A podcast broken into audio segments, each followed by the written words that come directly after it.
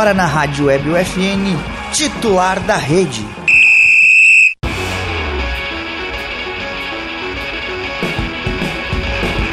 Olá, queridos ouvintes da Rádio Web UFN, sejam bem-vindos à segunda edição do Titular da Rede, o programa de esportes que semanalmente leva até você novidades e atualizações sobre o esporte local.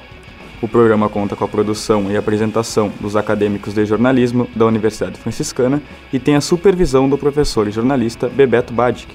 Na central técnica, Alan Carrion e Clenilson Oliveira. Eu sou Lucas Acosta e hoje compondo a bancada aqui comigo, o acadêmico de jornalismo Jean Marco de Vargas e a jornalista Luana Giacomelli. Olá, Lucas. É um prazer estar aqui mais uma vez junto é, de você e da Luana, reintegrando o titular da rede, dessa vez com essa nova estrutura toda reformulada, abordando novos assuntos e seguindo com o nosso esporte municipal. Olá, meninos. Muito obrigada novamente pelo convite de estar aqui com vocês. É uma honra novamente estar na bancada do titular da rede. Damos início então ao primeiro momento titular da rede com pautas esportivas municipais. No último sábado e domingo ocorreram os jogos da fase final da Liga Gaúcha de Handball Adulto Feminina. A competição foi disputada no Centro Desportivo Municipal, localizado no bairro Nossa Senhora de Fátima. O evento contou com a realização da Liga Gaúcha de Handball e a organização local do handball feminino de Santa Maria.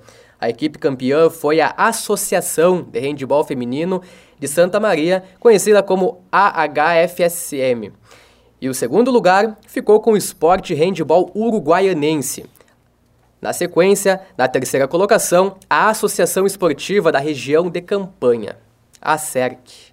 Seguimos agora então para a nossa próxima pauta. Luana vem trazendo informações a respeito do ciclismo de Santa Maria.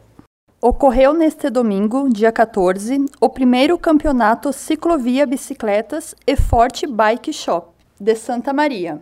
A competição foi sediada no espaço Roda d'Água, no distrito de Boca do Monte. As categorias foram divididas em três para o público feminino e oito para o público masculino além das categorias para pessoas com deficiência e público em geral. Cada volta tinha 1,14 quilômetros de extensão. Já na canoagem, Santa Maria recebeu no último final de semana o Campeonato Gaúcho de Canoagem, na sede da Associação Santamariense de Esportes Náuticos, no bairro Campestre do Menino Deus. O campeonato contou com a participação de atletas filiados à Federação Gaúcha do Esporte, reunindo, reunindo mais de 100 atletas de várias cidades do estado. A equipe campeã foi a Associação Caxiense de Esportes Náuticos de Caxias do Sul, com 16 ouros. Na segunda colocação, ficou a Associação Leopoldense de Ecologia e Canoagem, com 12 ouros. E completando o pódio, ficou a Associação Santa Mariense de Esportes Náuticos, com 10 ouros. E mais do que isso, o campeonato também reuniu uma dupla olímpica. Gilvan Ribeiro e Edson Silva repetiram a parceria que ficou no top 10 das Olimpíadas do Rio em 2016. É a camisa número 10.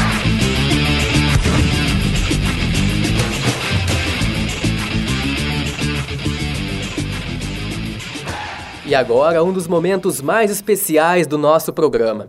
Esse, onde contamos com a participação do Camisa 10 da semana. Salientando para você, nosso ouvinte, que o, termo Camisa 10 faz referência aos profissionais que se destacam na área esportiva.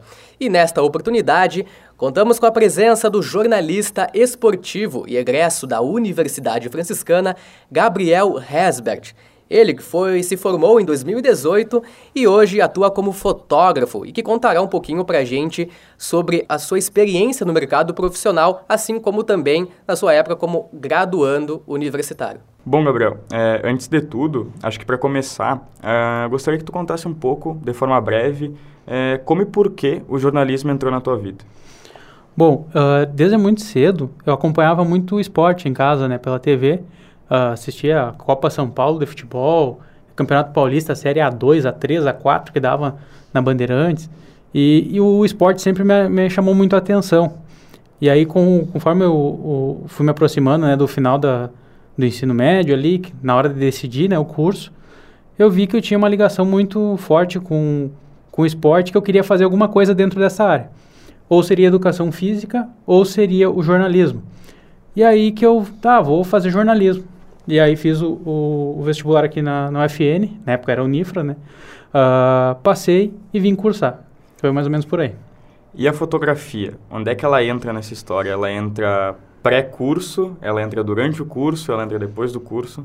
Bom, no primeiro semestre do, do curso de jornalismo eu fiz cinco disciplinas, não eram todas, e uma delas era a introdução à fotografia, com a professora Cione. Uh, aí depois ela acabou se afastando e aí veio a professora Laura Fabrício, né, para continuar a disciplina. E foi aonde a fotografia entrou na minha vida. Eu sempre fui muito curioso, e aí quando ela começou a explicar lá da, da de como as fotografias eram uh, surgiram, né, que era a caixa, a, a, luz cruzava, invertia dentro dessa caixa, enfim, uh, naquele material sensível que acabava registrando aquela a luz e virava uma fotografia. E aquele processo foi mexendo comigo, assim, bah, que, que interessante isso, que curioso. E aí eu comecei a estudar mais sobre a fotografia. Até então eu nunca tinha tido um contato com uma câmera fotográfica, assim, né? Uh, mais profissional ou, ou, alguma coisa do tipo, nunca tinha... Uh, e nem na família tive outras pessoas, né, para herdar um, um pouco dessa inspiração. E agora falando como fotógrafo, Gabriel, queria que tu contasse para nós quais são os principais ou até maiores desafios que tu encontra na fotografia esportiva já que todos os esportes possuem movimento. Então não deve ser fácil capturar o momento certo de, de algo interessante no esporte. Se tu puder contar um pouquinho para nós. É, o, a fotografia esportiva, ela, a fotografia em si, né, dos vários nichos que tem, ela tem cada um a sua peculiaridade. A esportiva, ela tem muito mais essa questão de tu, tu ter um movimento muito rápido, né? Tu acabar tendo que usar uma velocidade na hora de fotografar mais rápida. E aí, tu provavelmente vai ter que usar o ISO, mas tem que saber muito da configuração básica da câmera ali, do tripé, né? Da abertura, velocidade, uh, abertura da velocidade, enfim. E aí, no, no esporte, o que eu acho mais difícil, mais difícil não, mas até tu chegar num nível que tu entenda que tu tem que antecipar os movimentos. Uh, hoje a gente tem uh, câmeras fotográficas aí que fazem praticamente quase 20 fotos por segundo. E, e, eu demorei um certo tempo, aí, digamos que uns três ou quatro anos depois que eu comecei a fotografar esportes, para mim começar a entender que eu tinha que antecipar os movimentos e ter um pouco da sorte, né? Tu provoca a sorte, tem a sorte ao mesmo tempo, para tipo, conseguir um lance único. Tu, o futebol americano, por exemplo, cada esporte tem uma peculiaridade, né? O futebol americano, por exemplo, quando eu comecei a fotografar, não entendia nada. Porque é um esporte totalmente diferente para nós, né? não é da nossa cultura. Tocar a bola para trás, não, pega uma vez ela pode correr e tal. E aí eu comecei a estudar a regra do futebol americano para mim tentar entender quais são as possíveis jogadas para mim tentar prever lá na frente para onde que o quarterback, por exemplo, vai jogar a bola. Para mim conseguir pegar um momento único lá do, do recebedor pulando para pegar a bola, por exemplo, ou do defensor interrompendo esse lance. Então, uh, entender que tu tem que prever as coisas. E aí tu ir tentando. Mas isso aí foi um, é uma coisa que, que ninguém pega uma câmera hoje e mesmo com, com, essa dica, por exemplo, vai conseguir sair fazendo. Tem que treinar, treinar, treinar, treinar, treinar. E é assim que vai, que vai evoluindo. Aproveitando que tu falou do, do futebol americano, entrando no teu site, a gente encontra futebol, futsal, vôlei, basquete, corrida, rugby, todos esses esportes. E eu queria que tu contasse um pouco é, pelo menos um pouquinho, de como essa diferença das fotos, porque a gente sabe que o momento marcante de um desses esportes é diferente do momento marcante de outro. Então, como é que tu consegue conciliar tudo isso? Como é que tu consegue entender e quais são as principais diferenças de cada um? Bom, uh, como eu falei, né, cada um tem a sua peculiaridade e dentro delas vem a regra de cada um cada jogo tem um objetivo, né? O futebol é fazer o gol, o basquete é fazer a cesta, o futebol americano é fazer o touchdown e assim vai. Uh, o, o, mais difícil é tu entender o posicionamento, às vezes, que tu tem que estar tá na quadra. Porque cada um, tu, tu, tu tem uma ideia da foto que tu quer fazer durante o jogo, né? Tu vai criar um estilo dentro da tua fotografia e tu vai te posicionando basicamente depois de um tempo, praticamente quase sempre no mesmo lugar que é para que tu já sabe que é o lugar que mais rende dentro de um jogo. Uh, o vôlei, por exemplo, o vôlei ele é diferente dos outros porque ele tem uma rede no meio da quadra. E aí no momento que tu quer pegar, por exemplo, uh, um jogador ou uma jogadora cortando lá próximo da rede, tu já não pega do mesmo ângulo que tu pegaria num, num futsal, por exemplo, que geralmente o pessoal fica mais abaixado, mais sentado no chão, que pega um, um, ângulo diferente. No vôlei é o contrário. No vôlei, quanto mais alto tu tiver num momento desse, que tu tenha, esteja no nível da rede ou um pouco maior, melhor, porque tu consegue pegar melhor a expressão da jogadora, o movimento, enfim. Porque vai ter a rede e vai ter as bloqueadoras do outro lado. Então isso ali dificulta um pouco. Então cada esporte tu tem que entender uh, um pouco da dinâmica do jogo, como que funciona uh, os elementos do jogo, porque uh, também tem arbitragem. Uh, tu vôlei fica um lá numa ponta em cima, né, cuidando da parte de cima da rede o outro embaixo. Se tu ficar do lado de cá, esse de baixo ele se movimenta um pouco, ele pode atrapalhar a tua foto.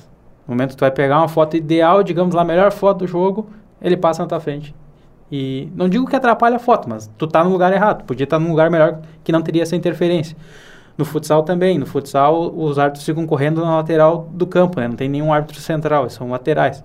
Então tem que cuidar muito o lado que tu vai ficar. Aí também tem os jogadores reservas que ficam aquecendo na beira da quadra. Então, tudo isso tu tem que levar em consideração. A regra do jogo, a dinâmica do jogo, como que funciona geralmente. Com o tempo, se, se tu acaba acompanhando muito, tu, tu acaba uh, pegando algumas referências de cada jogador. Se ele é canhoto, se ele é destro, se ele puxa mais a bola para a esquerda. Aí tu já consegue prever a fotografia, né?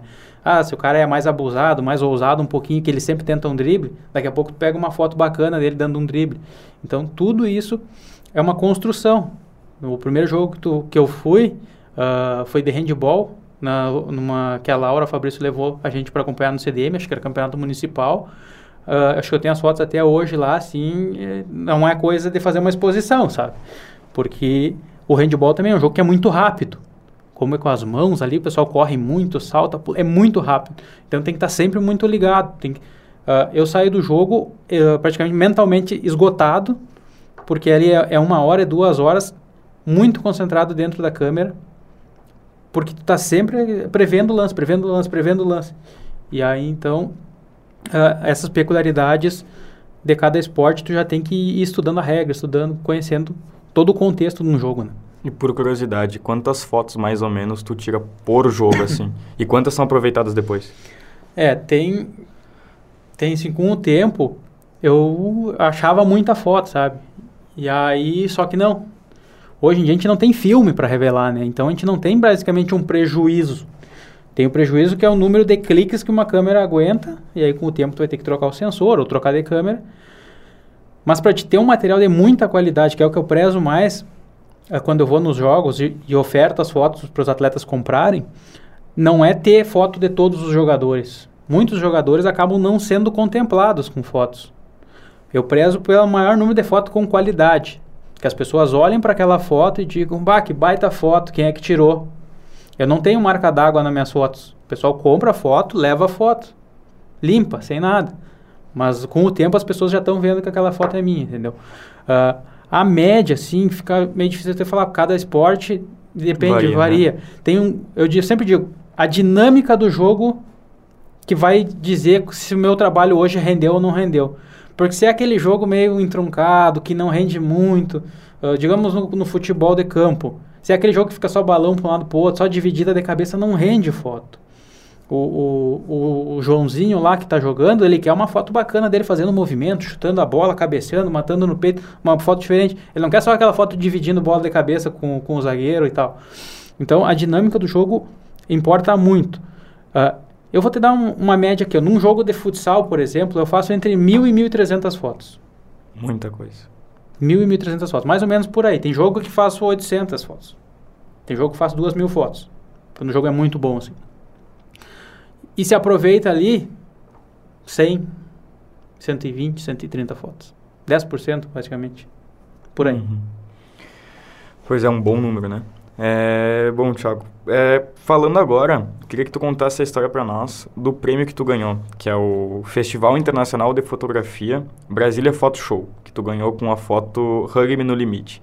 Eu queria que tu contasse um pouco da história dessa foto e também o sentimento de ter esse teu trabalho reconhecido, não só aqui no Rio Grande do Sul, mas no cenário nacional.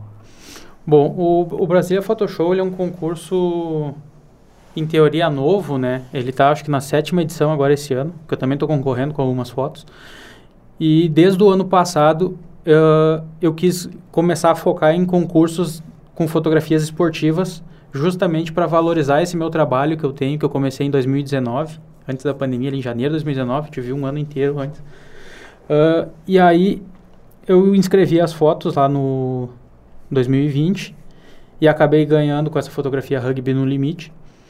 Uh, essa fotografia uh, foi num, numa partida do Universitário Rugby contra o Brumers, lá no, no centro de, de eventos da Universidade Federal, né? Centro de convenções, eu acho. E tava um dia bastante chuvoso, tava chovendo, tava embarrado e tava rendendo boas fotos, porque aí tem o movimento dos jogadores, tem o barro, tem a chuva, tem um, um elemento que dá um a mais na foto ali, né? E o jogador do, do Brumers estava indo para o ataque e um jogador do, do Universitário saltou e agarrou ele pelo pé. Então, dali que veio o nome, né? Rugby no limite. Ele pegou o cara no, no último instante que ele ia fazer o ponto. E aquela fotografia ali, ela foi uma sequência. Como a gente já havia falado. Uh, eu previ um, um movimento que alguém ia tentar intervir ele. Óbvio que eu não esperava que alguém ia saltar e pegar pela ponta do pé. Mas eu tentei prever um, um, uma jogada uh, e tive a felicidade ali eu acho que foi uma sequência de 7 ou 8 fotos e teve aquela uma ali que foi a coroada, né? Que eu tive muita felicidade de conseguir. A felicidade de um prêmio desse tamanho aí foi enorme, né? Eu tava uh, também numa fase difícil da, profissionalmente, né? Com algumas dúvidas. A gente tem alguns períodos aí com dúvidas, né? E eu disse, ah, vou tentar esse concurso, inscrevi e aí eu ganhei. Sim, eu lembro que no dia foi um, um choque para mim, assim, tremia as mãos, assim, porque é um concurso internacional. Tinha fotos da Suíça, Estados Unidos, Canadá, Suécia, vários lugares do mundo. E aí eu ser daqui do interior, né, poder ganhar um, um, prêmio desse tamanho para mim foi de um projeto meu, né? Eu não fiz uma fotografia para uma empresa, não fui contratado para trabalhar, eu saí da casa, fui lá fazer. Então isso foi um, uma coroação muito grande, assim, fiquei muito feliz mesmo com esse prêmio. É um reconhecimento enorme, né, Gabriel? É, bom, e agora tirando o esporte, eu queria que tu comentasse para nós o que mais tu interessa de fotografar, é, tirando essa parte esportiva, já que também tu já ganhou um prêmio fotográfico no 42º concurso fotográfico da cidade de Santa Maria, na categoria temática com a foto Trilhos de Evolução. Então, é, tirando o esporte, qual é o, o, o que tu mais te interessa, que tu, a tua outra paixão a não ser o esporte? É, quando eu comecei mesmo assim a, a ganhar um certo uh, destaque na profissão, né, como fotojornalista, uh, eu comecei muito com cobertura de, da, da editoria policial, né? Era incêndio, cobertura de assassinatos, cobertura de acidentes de trânsito, enfim. Uh, a da policial é uma parte bem, a parte bem difícil de tu cobrir uh, psicologicamente, né? Então, mas eu sempre tive um, um controle emocional muito grande e eu acabava... É difícil a gente falar que gosta desse tipo de coisa, mas era, era a, a adrenalina que, que te gera aquilo ali é diferente, sabe? Então a parte policial sempre gostei muito. A parte da, das culturas também, apresentações, shows, rendem muitas fotos legais, sempre, sempre me chamou muita atenção também. Já tive a oportunidade de cobrir grandes shows. Uh, a parte da natureza também. E paisagens, né? Paisagem e natureza. Essa foto do, do prêmio aqui de Santa Maria dos trilhos da evolução, ela é basicamente um, uma foto que carrega um pouco da história da cidade, né? Por isso o nome Trilhos da Evolução, foi através dos trilhos que Santa Maria evoluiu, né? Toda a, a ação das famílias ferroviárias. E aí a foto, basicamente vou descrever ela aqui, pega os trilhos da cidade, ali próximo da Gare, e lá ao fundo uh, os prédios da cidade vão crescendo conforme vão indo, uh, subindo a Avenida Rio Branco. Então, os trilhos e a evolução basicamente descritos na fotografia, né? Então, uh, eu sempre também tento usar muito uh, essa questão de, de, fazer a ligação do contexto com a fotografia, né? Não é só fazer uma foto que seja bela, mas que a pessoa consiga fazer uma leitura em cima dela. Claro, entender toda a história da foto, né? Justamente. É, bom, Gabriel, para finalizar, eu queria duas coisas. Primeiro, que é uma história tua como acadêmico. Queria que tu voltasse um pouco no tempo, não muito no tempo, já que tu é novo ainda, mas um trabalho que te marcou, alguma coisa que tu fez aqui dentro da faculdade que ficou marcado na tua cabeça, ficou marcado também nessa tua vida é, como jornalista. Bom, um, uma coisa que mudou totalmente a minha visão uh, da fotografia principalmente, porque é o, o, que eu faço desde o terceiro para quarto semestre da faculdade. Eu comecei já a trabalhar lá no terceiro semestre. Então, o, o que mudou, que é uma, uma história para mim que, que eu carrego comigo e, e vou ser grato eternamente por isso, foi uh, no laboratório de fotografia, quando a gente pôde fazer a cobertura, por exemplo, da Romaria com câmera analógica e, e revelar o filme no estúdio de revelação que tinha aqui. Uh, tinha ali o estúdio com, com os tanques, com os químicos, e a gente fez todo o processo. Então a gente pegou a câmera com o filme, foi para a rua, fotografou. Depois, no posterior, a gente pegou o filme, uh, fixou o material no filme, depois revelou aquelas fotos no papel e a gente fez todo aquele processo. Uh, eu lembro como se fosse agora, a gente balançando a bandeja e a foto aparecendo no papel na sala vermelha, aquele estilo de filmes. E aquilo para mim foi mágico, assim, porque tu, tu viu todo o projeto, o, processo que passou uma fotografia. E aquilo me ajudou a entender melhor como que funciona o sistema de uma câmera. Quando a gente pega hoje o celular, a câmera, a gente aperta o botão basicamente no, no, automático, mesmo que no manual ali tu ajusta alguma coisinha, mas tu não entende o contexto que, que a câmera uh, e uma edição, por exemplo, hoje, a, a, edição que tu queria deixar a foto um pouco mais clara era, era, um segundo a menos que tu deixava ela exposta ali na salinha vermelha com a luz. Não tinha Photoshop depois daquilo. Então, tudo isso tu começa a entender melhor o processo da câmera, do filme, da, do, do laboratório. Ali me ajudou assim uh, infinitamente, não sei nem medir isso na, na minha evolução quanto a compreender a fotografia. E agora, Gabriel, queria que tu deixasse alguma dica para futuros jornalistas, para pessoas que querem seguir esse mesmo caminho que tu seguiu, tanto do jornalismo, do jornalismo esportivo ou até da fotografia? Bom, o jornalismo, né, a gente vem sofrendo algumas mudanças desde quando eu entrei na faculdade, né? Uh, vem essa a mudança total no jornalismo. A gente tinha o jornalismo convencional, que era o rádio, a TV o, e o papel, e veio, quando eu entrei na faculdade, já estava muito forte a internet e cada vez está mais e estão com outros meios. Hoje a gente tem jornalista com podcast, com um canal no YouTube, enfim, não depende só da mídia tradicional. E ao mesmo tempo a gente está tendo cada vez menos oferta no mercado tradicional. Então, a, a minha penso eu, na minha maior, melhor dica que eu posso dar para quem está entrando na faculdade, pensando em jornalismo, não só em fotografia, uh, não fiquem presos ao, ao mercado convencional. Pensem a, a, a uma alternativa. A, a gente tem um exemplo aqui da, da, da, Unif, da UFN também, que é os meninos do Esporte Sul, que eles criaram um site para uh, ah, cobrir todo o esporte da cidade. Hoje o site acabou já diminuindo um pouco, pelo, no, normal, né? Mas eles tiveram um auge muito forte ainda enquanto eu estava aqui na, na universidade, que eles cobriam todos os esportes da cidade. Eram dois meninos aqui que abriram aquilo lá, abriram um site para noticiar o esporte da cidade e, obviamente, ganhavam um, um, dinheiro com aquilo ali, eles viviam daquilo ali. Então, é, é, uma hipótese. Eu saí daqui, com o tempo eu acabei criando esse site onde eu trabalho vendendo fotos esportivas. Eu faço a parte do jornalismo que eu mais gosto, que é a cobertura do esporte com a fotografia. As duas que eu mais gosto. E eu ganho dinheiro com isso. Ah, não fico milionário? Não. Ainda não. Mas quem sabe um dia, né? É a esperança que a gente tem. Não digo ficar milionário, mas viver bem.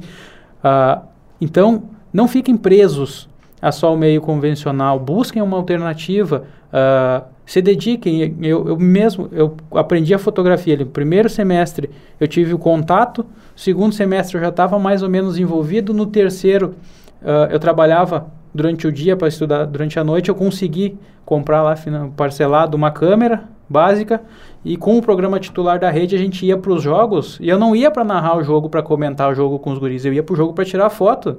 Eu tirava mais foto dos colegas aqui que iam lá narrar o jogo do que do próprio jogo. Mas foi ali que eu fui começando. E no quarto, quinto semestre eu já estava trabalhando no meio, fazendo freelancer, trabalhando praticamente ia nos lugares, às vezes fotografava algum acontecimento, uh, mandava para os jornais, não, não cobrava nada, eu queria só ter esse contato primeiro, né? Mas que corram atrás, né? O, o mercado, mesmo que o tradicional diminuiu, o paralelo aí, o alternativo, ele aumentou bastante. Então tem muita opção para a galera. uh, e buscar sempre se valorizar, né? Buscar valorização da profissão junto também, que a gente também vê a vida inteira aí sofrendo uh, com ameaças, com agressões, inclusive, eu mesmo tive alguns casos, mas que a gente sempre busque pela valorização, sejam muito éticos também, uh, que praticamente não tem erro, né? Bom, Gabriel, é, queria te agradecer imensamente pela participação. É, tenho a certeza de quem está ouvindo isso daqui agora é, adquiriu muito conhecimento com a tua história, com o teu também, com o teu conhecimento que tu passou aqui para nós. Muito obrigado mesmo. Não, eu que agradeço aí o pessoal, uh, a ti, ao Clenilson aí também, nosso amigo da Central Técnica, e estou sempre à disposição aí da, da UFN, né? Uh, eu estudei eu, praticamente seis anos aqui dentro, aprendendo tudo, uh, praticamente tudo do que eu sei, principalmente das questões éticas, Uh, questão da fotografia, eu aprendi tudo aqui, eu não sabia nada. Então, sempre que eu puder vir aqui e, e, passar um pouquinho desse conhecimento, dividir com a galera, porque eu também aprendo, cada vez que o cara vem aqui, a gente conversa alguma coisa, a gente aprende um pouco. Estou sempre à disposição. Hein? Tá aí o Gabriel explicando e até dando exemplos como não é nada fácil a vida de um fotógrafo hoje em dia. E além, é claro, mostrando a importância do estudo da área, né? É, como ele abordou ali do futebol americano, Bruce, que não é um esporte tão comum no, no país, né? É, exatamente. E também né, nos mostrando que não é só ter um telefone celular e sair tirando foto. Ele tem todo um conhecimento atrás. Ele, ele, ele como é que eu posso explicar? Ele usa táticas dependendo da, do esporte que ele vai fotografar para poder pegar o melhor ângulo do, do atleta, enfim. E também, né, nos passando que em cada jogo ele tira até duas mil fotos. Então é surpreendente o, o talento do, do nosso Gabriel. É muita coisa. É, e essa questão do, do estudo vale salientar e valorizar principalmente, porque é o que difere a formação jornalística de um profissional hoje atuando no mercado de trabalho. Né? A gente sabe que com essa toda a massificação tecnológica, os telefones em si eles vêm com câmeras muito ultra mega potentes, qualidades é, sensacionais e todo mundo acha que pegando, tirando uma, alguma foto com algum fundo desfocado que já vem na configuração ou sabe-se lá né, o, o, método que, que utiliza, já se considera um fotógrafo, mas isso vai muito além, tem um estudo por trás disso. Nunca vou esquecer uma vez que o Gabriel veio aqui na universidade e palestrou a respeito das fotos que ele tirava no Inter de Santa Maria, e ele abordava muito a questão do detalhismo, do foco, do, do detalhe, não, não é aquela foto mais, mais é, pode-se dizer, comum, ou que se encontra muitas vezes na, é, enfim, nos jornais, é, em, em, massa, tentar fazer o diferencial, desde a expressividade do rosto de algum atleta até o momento também da detalhes em questões de, da, da bola, da trave. Isso acho que acaba salientando bastante né, o diferencial e a importância também do estudo, né, de reconhecer o verdadeiro papel de um cinegrafista, de um fotógrafo hoje no mercado de trabalho. E também, né, nos mostrando que no jornalismo, como ele mesmo disse, tem mais essa porta para quem está estudando jornalismo. Então, foi super agregou bastante para nós essa entrevista do Gabriel. Fora a valorização profissional também, né? A gente sabe que hoje no jornalismo, bom, enfim, pegar uma câmera, um microfone e sair divulgando, se as pessoas se consideram jornalistas, mas o principal fator que é o conhecimento, é o comportamento e principalmente a ética moral dentro da profissão no que diz respeito à fotografia, falando mais da, da questão de dados, né, na, voltado à prática também, é o que a gente quer salientar aqui, porque cinegrafistas tem vários, mas o jornalista que tem um conhecimento que vai para cima e faz a coisa bem feita, a gente consegue contar nos dedos. E o Gabriel é exemplo disso, né, também egresso aqui da universidade, que nos deu a oportunidade de trazer relatos e experiências dele, não só aqui, mas como também fora. É, e também vale ressaltar a dica que ele deu ali no final, é, falando sobre produzir conteúdo, que é muito importante para quem está se formando, para quem ainda está na faculdade, que é o começo de uma longa caminhada. E fica a dica também para o nosso ouvinte, se quiser conferir um pouco do trabalho do Gabriel, tanto tem o Instagram dele, assim como também um website próprio, você pode acessar no Instagram, arroba Gabriel Hasbert. Se escreve Gabriel, H-A e-S-B-A-E-R-T, arroba Gabriel Hasbert. E o site dele, banlec.com Minha Foto em Jogo. Banlec, B-A-N-L-E-K.com barra Minha Foto em Jogo. Lá você consegue conferir todo o material disponibilizado pelo Gabriel. Agora, no titular da rede, o assunto é futebol. Então, mudando da água para o vinho, partindo uma pauta um pouco mais abrangente de conhecimento público aqui do futebol, temos informação já de que sete atletas que competem na Associação de Futebol de Veteranos aqui de Santa Maria, também conhecida como AFUVESMA, irão competir na sétima edição da Copa do Mundo de Amadores, que ocorrerá no Centro de Treinamento do Zico, no Rio de Janeiro, do dia 26 de outubro a 4 de dezembro. Entre os jogadores estão o zagueiro Adilton da Costa, que defende as cores do Figueira Tambara na categoria 55 anos. Iremar Charopem, zagueiro do Locomotiva Futebol Clube na categoria 50 anos. Heron Elias, goleiro da Associação dos Funcionários da Expresso Medianeira, na categoria 50 anos. E, posteriormente, o lateral direito Heleno Bresolim, o atacante Cláudio Trindade, o volante Sérgio Lima e o meio-campista Sandro Vargas, ambos atletas do Liverpool de Santa Maria. Ambos é, defenderão as cores nesta oportunidade do Fluminense Futebol Clube da cidade de Rivera, no Uruguai, que estará fazendo frente representando não só uh, o Uruguai em si, mas também o Rio Grande do Sul, porque é um elenco que agrega atletas brasileiros. Agora falando sobre Série A, o Grêmio venceu o Red Bull Bragantino na Arena do Grêmio na terça-feira por, pelo placar de 3 a 0, uma vitória bem contundente que o Grêmio sobe uma posição, mas ainda continua em situação delicada na tabela. E no, no final de semana encara a Chapecoense, a lanterna do campeonato, no sábado na Arena Condá às 7 horas. O tricolor gaúcho, que deve seguir sem seu principal jogador, o atacante Douglas Costa, ainda machucado, é, joga pela 34ª rodada do campeonato e ainda tem 92% de chance de rebaixamento. Por isso, precisa da vitória urgente na cidade de Chapecó contra a já rebaixada Chape.